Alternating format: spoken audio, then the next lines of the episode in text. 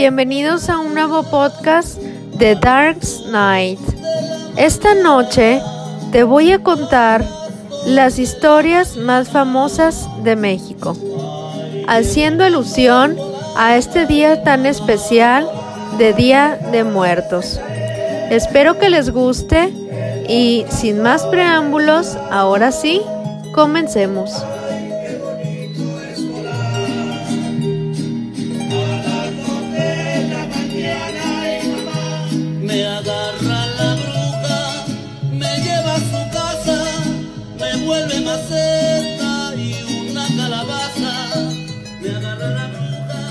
La primera leyenda que te voy a contar es la del árbol del vampiro.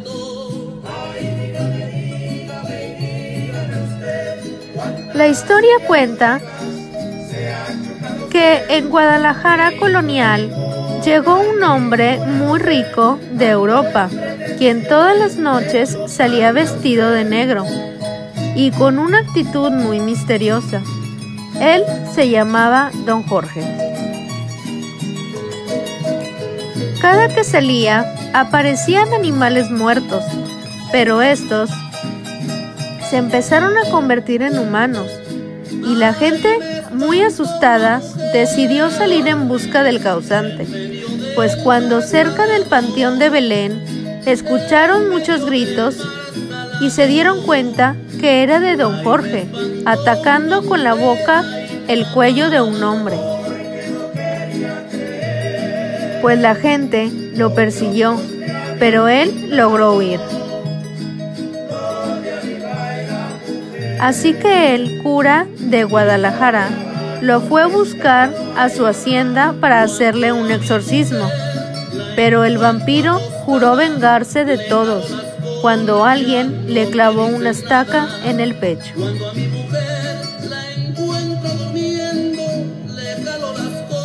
Al morir, lo enterraron en el mismo panteón de Belén, pero lo extraño sucedió cuando un árbol empezó a crecer justo por encima de la lápida de don Jorge y la misma que se rompió.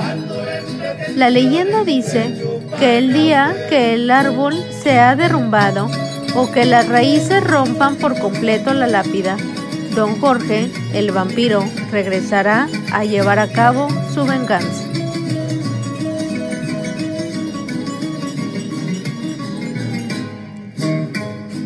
Número 2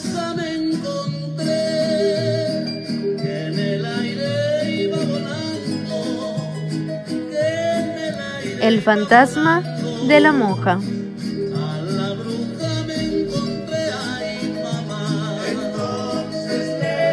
María de Ávila, quien, quien vivió y se enamoró de un mestizo de apellido Arrutia, quien quería casarse con ella también, solamente por su dinero y su estatus social, pues los hermanos de María, quien eran llamados Daniel y Alfonso, se enteraron de lo que estaba pasando y se opusieron rotundamente a que este matrimonio se llevara a cabo. Así que le prohibieron a Rutia ver a María. Al principio, él se negó pero los hermanos le ofrecieron mucho dinero que él aceptó para marcharse.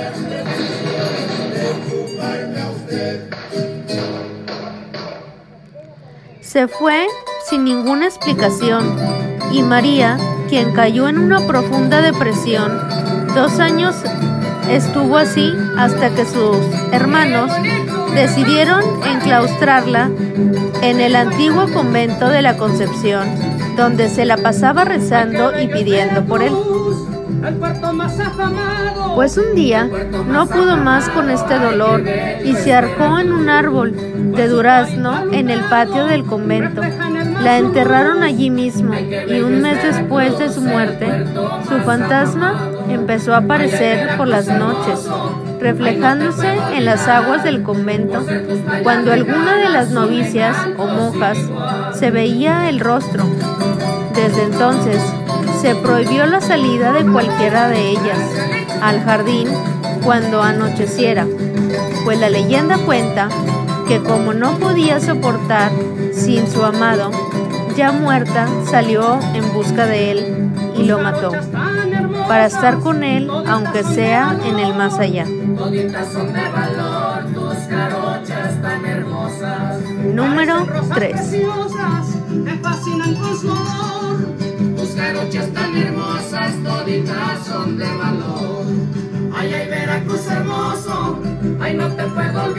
La mulata. Cuentan que hace muchos años en Córdoba existió una mujer misteriosa porque vivía muy aislada del trato social y no se conoció su procedencia. Se dice que era huraña porque su belleza era tan era tanta que cuando salía a la calle era víctima de las habladurías. Se le conocía también porque usaba hierbas para hacer curaciones maravillosas y por preceder y predecir sucesos naturales como temblores y hasta por conjurar tormentas. Esa fama empezó a inquietar a los habitantes de Córdoba, quienes la empezaron a acusar de bruja. Todos parecían obsesionados con ella, pero el alcalde era el principal. Su nombre era Martín de Ocaña, un hombre ya de edad que le confesó su amor y le ofreció hasta las perlas de la Virgen, con tal de que ella estuviera con él, pero la mulata no accedió. Don Martín, despechado, desairado, la acusó de haberlo hecho tomar un brebaje para que perdiera la razón. Así que la mulata, a la fuerza, fue llevada a la fuerza de San Juan de Ulúa, donde fue juzgada y castigada a morir, quemada en la hoguera verde frente a todo el pueblo. Mientras esperaba su castigo, logró convencer al guardia para que le regalara un gris, pues él no pudo resistir y se le consiguió, pues la mulata empezó a dibujar en las paredes de su celda un barco con las velas desplegadas que se mecía sobre las olas del mar. Una obra de arte que dejaba perplejo a cualquiera. Fue entonces cuando la mulata preguntó, ¿qué es lo que crees que le hace falta al barco? A lo que el carcelero le contestó, le dijo, andar en eso, en ella le dijo, pues mira cómo anda. Y la mulata dio un salto y se subió al barco, despidiéndose del hombre que la resguardaba, quien solo veía que sucedía con el asombro del barco que se perdió en el horizonte que ella dibujó. Número 4.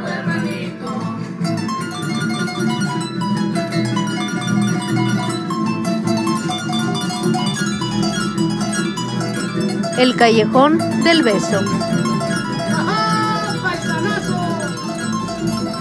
Esta leyenda es muy conocida por todos porque apenas mide 68 centímetros de ancho, por lo que los balcones de las casas están casi pegados.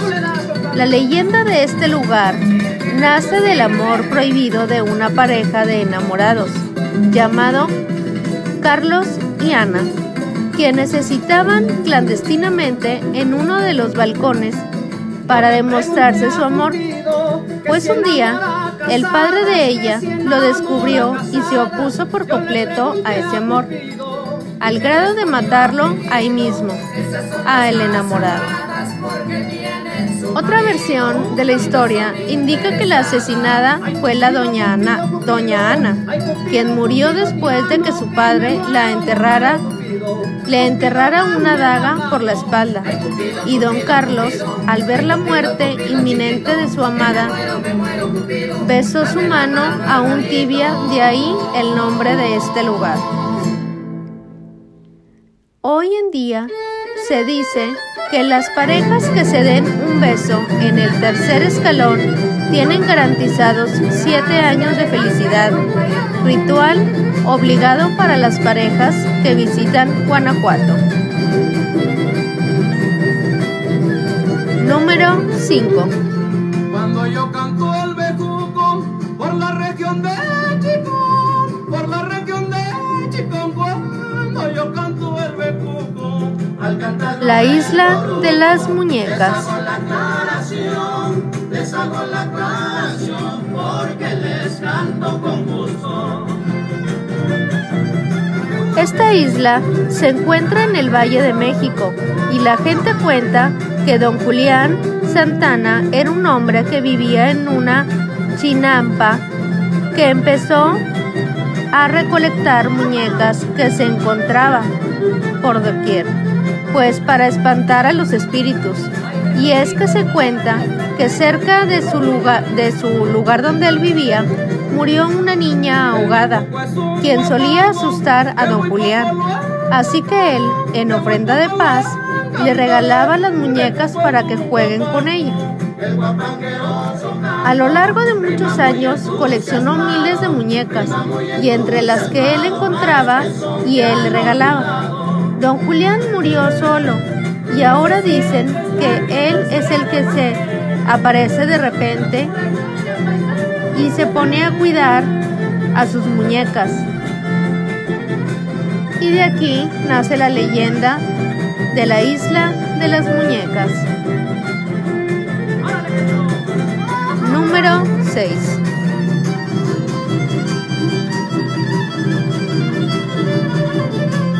Si porque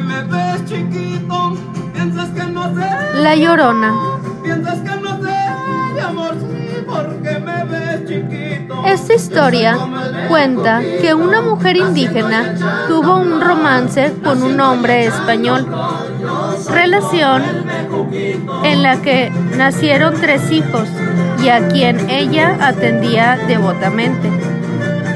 Pero el padre de ellos no parecía estar muy contento con la relación, pues cada que ella buscaba formalizar, él se negaba. Pasó el tiempo y él se terminó casando con otra señora, que era española. Ella no pudo con lo sucedido y perdió la razón. Así que aquella mujer indígena se dirigió al lago de Texococo y ahí ahogó a cada uno de sus hijos, para luego suicidarse ella también.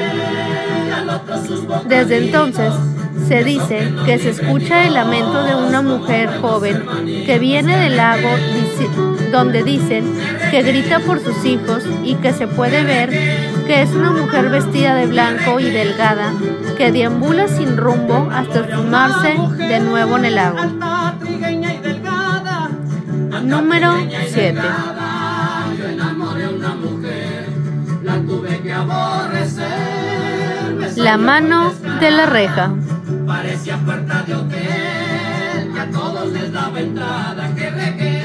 Se cuenta que en la ciudad de Morelia, en la calzada de San Diego, existe una casa donde llegó a vivir don Juan Núñez de Castro con su esposa llamada doña Margarita Estrada y su única hija llamada Leonor. Pero solo de don Juan, pues Margarita era su segunda esposa, mujer que constantemente humillaba a la hija llamada Leonor, quien tenía una belleza inigualable.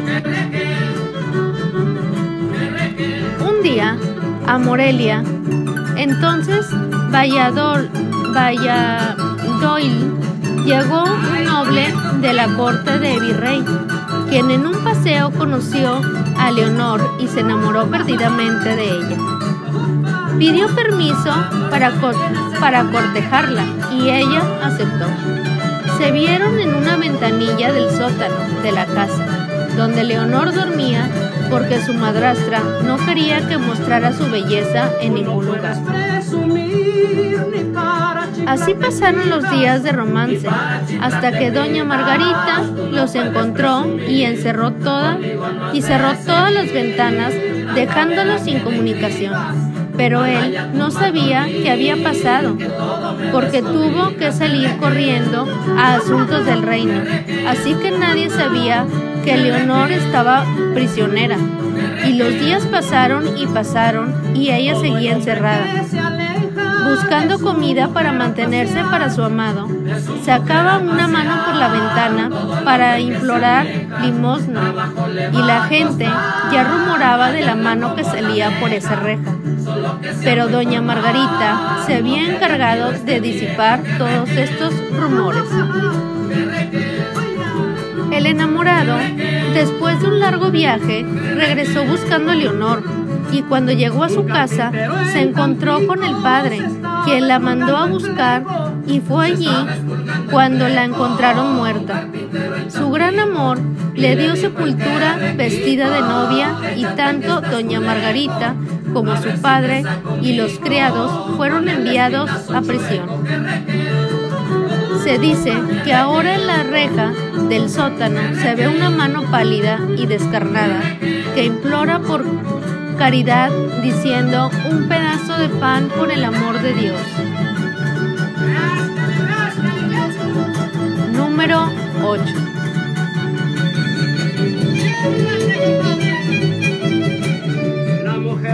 La piedra negra.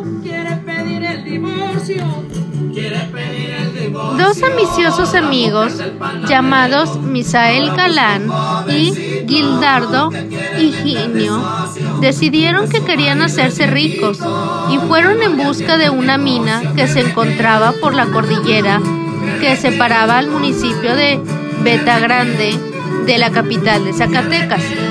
Pues durante cinco días buscaron hasta que encontraron una cueva de aspecto muy extraño, a la que se acercaron y donde hallaron una roca brillante semienterrada.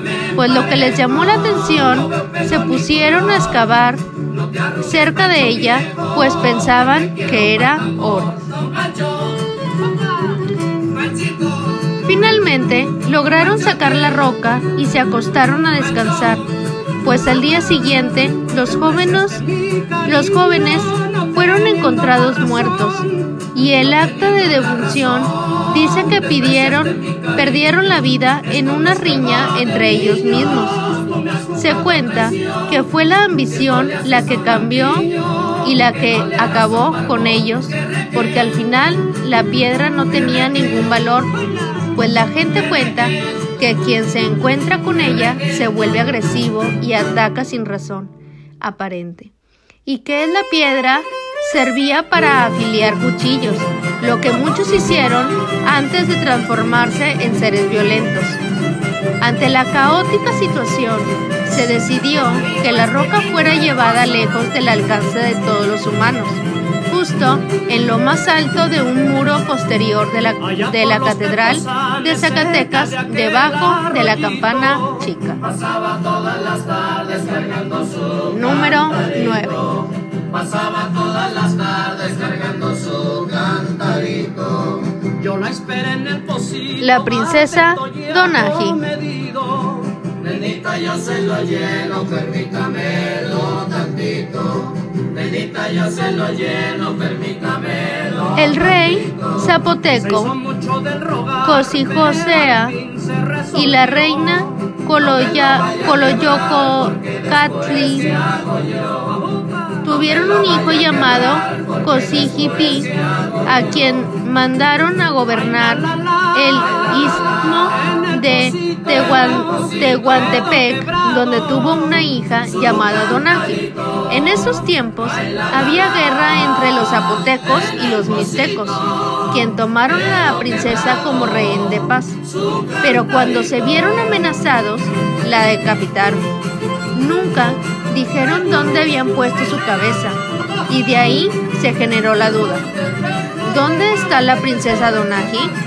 Pues la leyenda cuenta que en un pastor se encontraba cuidando sus animales en lo que hoy se conoce como San Agustín de las Juntas, cerca del Aeropuerto Internacional de Oaxaca, cuando encontró un lirio silvestre, flor que se conoce como Azucena, el cual decidió arrancar desde la raíz y al momento de cavar se dio cuenta de que había una oreja hasta ver la cabeza humana, completa que se dice permanecía intacta. Era la princesa Donagi y su cabeza y su cuerpo se juntaron y fueron llevados al templo de Huilpa. Número 10.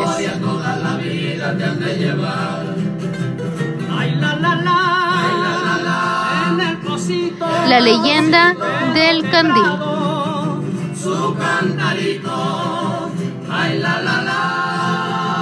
Esta leyenda cuenta que todo esto ocurrió en la costa grande de Guerrero. Una mujer había juntado sus monedas de oro para visitar al Papa en el Vaticano. En ese entonces no había muchos transportes y la, mujer tenía que caminar por las orillas de la playa hasta llegar a Acapulco. Tardaría un día y medio, pues el día de su partida Llegó a las 4 de la mañana sin luna en el cielo. Salió siguiéndose por la espuma, guiándose por la espuma del mar y un candil de petróleo. Pero nada de lo que había planeado resultó. Pues cuando iba caminando, unos hombres la atacaron, la robaron y la mataron. La mujer no logró con, su cometido y se dice que ahora se pasea por la costa con un candil y esto ocurrió entre Carrizal y Mitla.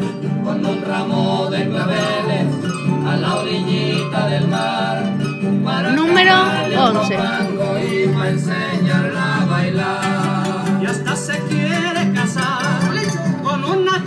La casa de los tubos. La Casa de los Tubos está ubicada en Monterrey, en el municipio de Guadalupe. Existe una casa a media construcción con una fachada impresionante, pero con un aspecto extraño, porque los, los accesos son a través de rampas.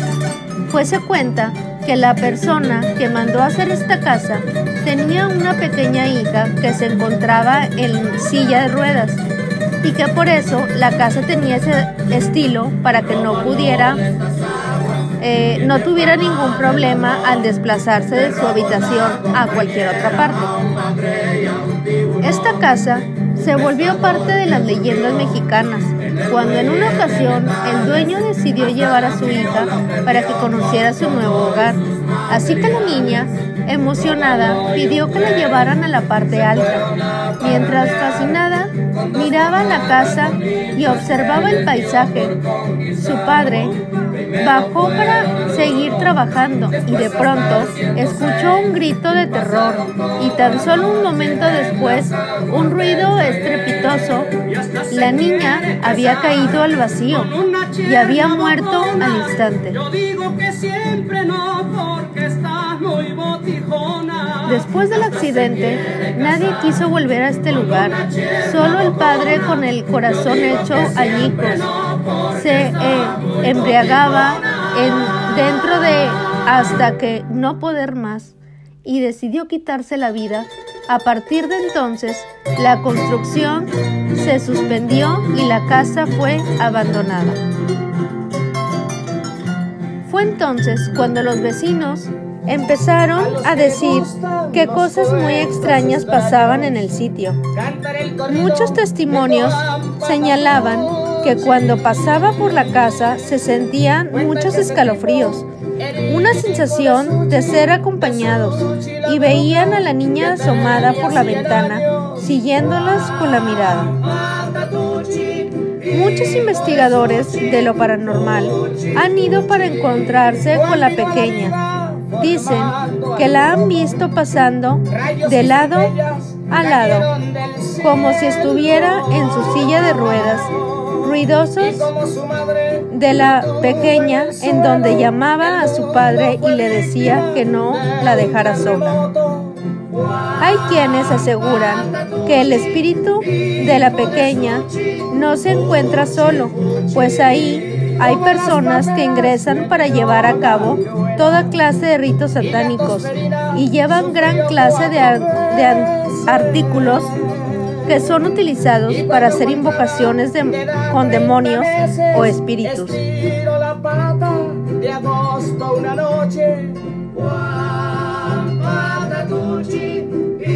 Número 12. Nadie lo lloró La tía Albina. En profunda fosa,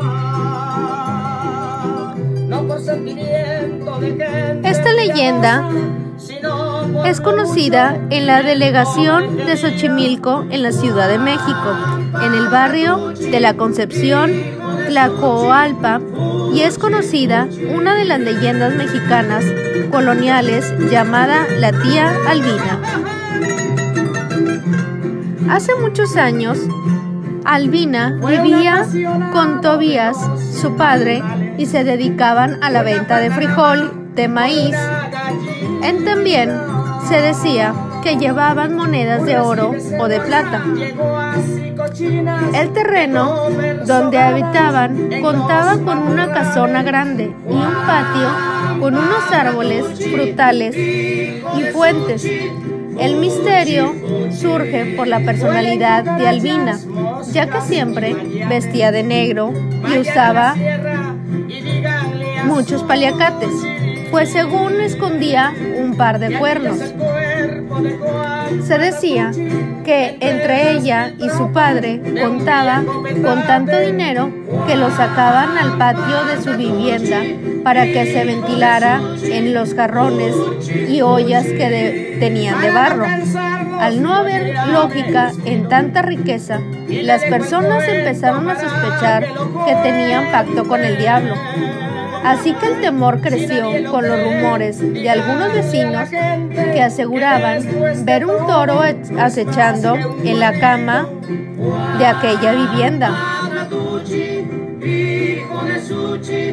A la muerte de Tobías y Albina, al no haber familiares cercanos, el gobierno expropió el terreno para construir una escuela primaria en ese mismo lugar y varias personas, movidas por la, por la avaricia, decidieron entrar a esta casa abandonada en busca del dinero, haciendo orificios coincidentes con el tamaño a la olla, pues existe la creencia de que los trabajadores que participaron en la construcción de la escuela siguieron encontrando monedas en los muros y que otra cantidad quedó enterrada en los cimientos.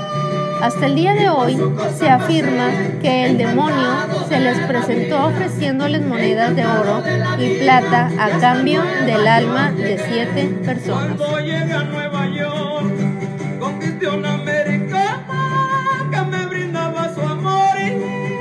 Número 13.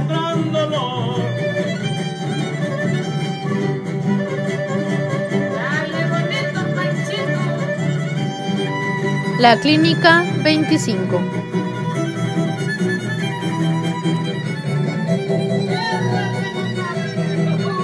Esta historia forma parte de las leyendas mexicanas de terror, pues se dice que en el hospital número 25 del IMSS de Monterrey, Nuevo León, habitan seres del más allá. Dentro de sus instalaciones han nacido muchas historias terroríficas incluyendo la de una enfermera maldita, un exorcismo y la muerte misma. El primer incidente fue el de una enfermera llamada Margarita, quien dedicaba mucho tiempo al hospital y a causa de esto su esposo la abandonó, dejándola sola y destrozada. Margarita estaba tan enfadada con los pacientes que los culpaba de su desgracia. Así que en su afán de venganza empezó a cambiarle los medicamentos causándoles a muchos la muerte. Sus atrocidades fueron descubiertas hasta 10 años después cuando fue descubierta por un doctor.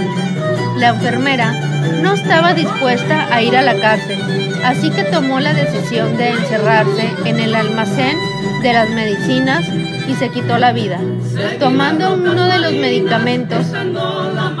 Aunque la enfermera ya no estaba físicamente para dañar los pacientes del séptimo piso, su espíritu vengativo se quedó para seguir haciendo sufrir a aquellos que tanto odiaban.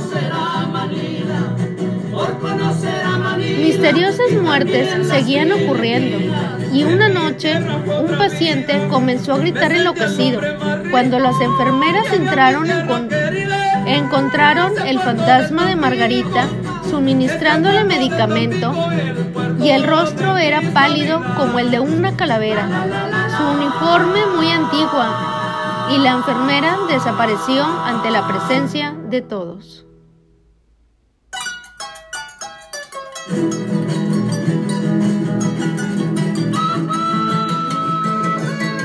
La siguiente leyenda que les voy a contar es la del charro negro. Una de las leyendas mexicanas más famosas se cuenta que un poblado de Querétaro vivió un adinerado haciendo que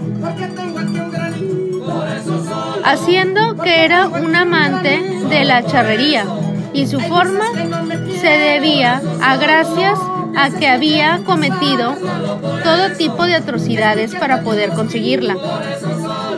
Pues por, por esta razón, al morir el hombre vagaba por los alrededores del pueblo y se sabe que un sacerdote le hizo frente al charro negro y éste aceptó al, aceptó la confesión, pero sus pecados eran tan grandes que la absolución no fue suficiente. Se dice que nunca hay que subirse a su caballo, pues quienes lo hagan desaparecerán para siempre. Ya son muchas las almas arrebatadas, en cambio, quien logra ignorarlo no volverá a verlo. Algunos ancianos encuentran encuentran y cuentan que al llegar a una iglesia, el charro negro se despide cortés, cortésmente y desaparece. Porque tengo una verruga, por eso solo, porque tengo una verruga, solo por eso. Hay dices que no me quieres, Hasta aquí llegan estas historias mexicanas. Espero que les haya gustado nos vemos en un siguiente podcast. Hasta luego. Reina de la comezón, déjenme rascarme un poco, que me sabe a requesón.